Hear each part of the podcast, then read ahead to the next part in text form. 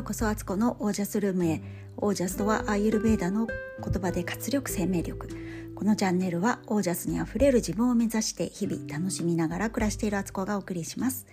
皆さんこんばんは。1月23日月曜日現在午後18時4分です。週明け、えー、皆さん週末はいかがでしたでしょうか、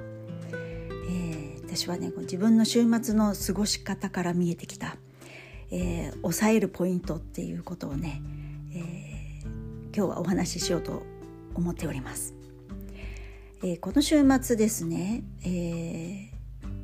朝起きるのが遅かったんです。全然何の自慢にもならないんですけどえっ、とですねえっ、と土曜日は1回息子がね学校にがあったので朝6時半に出るのに合わせるためにご飯を作ったりとかっていうので一旦起きたんですよ、えーと、5時半とかぐらいに。でもその後6時半に出て行ってそこからもう一回ね二度寝をしまして、えーと、起きたのは朝の9時ぐらい9時過ぎでした。で、えー、昨日はですね日曜日の方は、えーと朝何時だったっけ？8時ぐらいに起きましたね。だけど9時前に家を出なきゃいけないっていうのでなんかバタついておりました。で、えー、そんな2日間を過ごしてみてですね。感じたのはやっぱり朝の過ごし方は一日を表すなっていうふうにね思いました。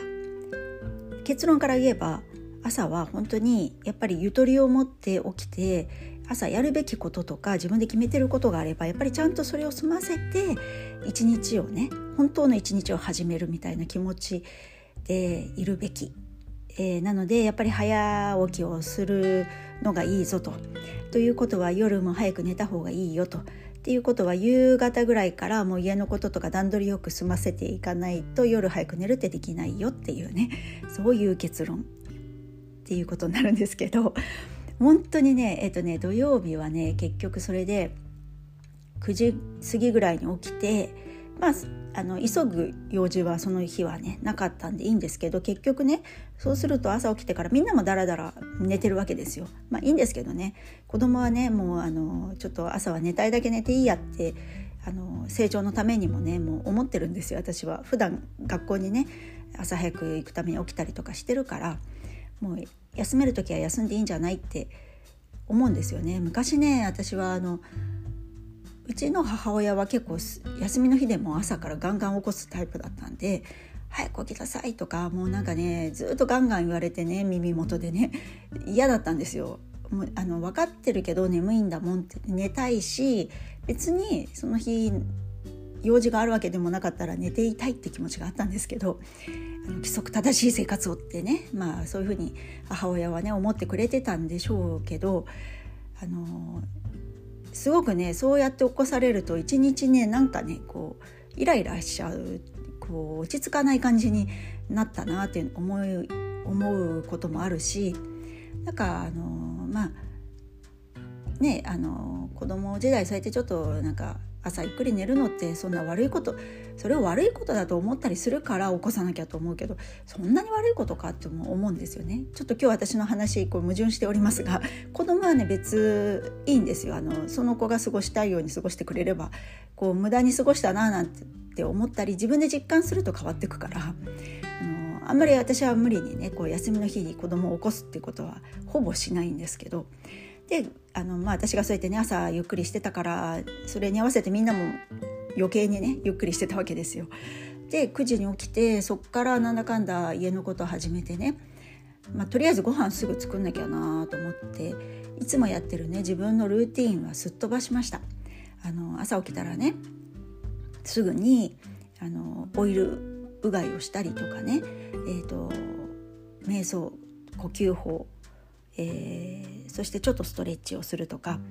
えー、感謝ワークをするとかいろいろあるんですけど私の中で忙しいんですよ朝本当はね。なのにそれをまあやってる時間もなんかやってる空間もなくなっちゃったんでみんなが起きてきたりとかしてね。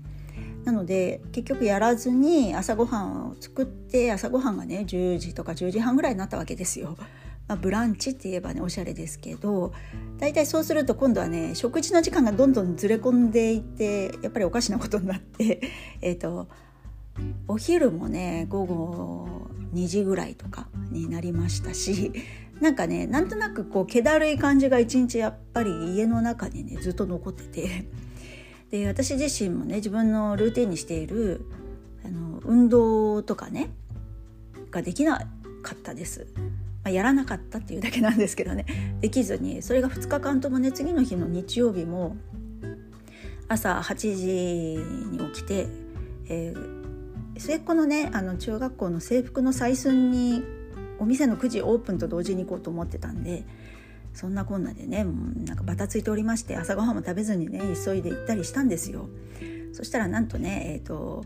9時からお店はオープンしてるんしてたんですけど採寸してもらえるのは10時からしかねあのスタッフさんが来てから採寸のスタッフさん来てからっていうことでえ結局早く行ったけど、あのー、車の中で待ってるみたいな状態に なりましてっていう形でねバタバタして出かけて帰ってきたらなんかもう、ね、疲れちゃったし体が冷えちゃってねもうじゃあちょっと私お風呂入るとか言ってね、えー、ご飯だけ家族に作ってもさっさとお風呂に入りまして私は。でそんなこんなでなんかダラダラダラダラダラダラダラダラっていうね なんかそういう一日に週末ね土日ともなってしまって自分のルーティンが本当にできなかったしなんかできる時間がやってきてもやる気が起きなくなっちゃってるんですよ。だから多分ね朝の過ごし方って一日を本当に表すというか制するというかいうものだなって改めて感じていやもうちょっとねあのそれをね体感しましたから体感すると人って強いんですよね。あの言葉で言われてるよりも自分で体感してあこれいいとかこれ良くないとかって分かった時ってもう体がそう従ってるからそこになんか心とかを乗っけていけばいいだけになるんでね意外と楽だったりもするんですけど。なのでね早寝早起き。やっぱり大事。朝の時間朝の1時間ってその日の10時間分ぐらいなんか影響あるんじゃないかと私はね思うわけです。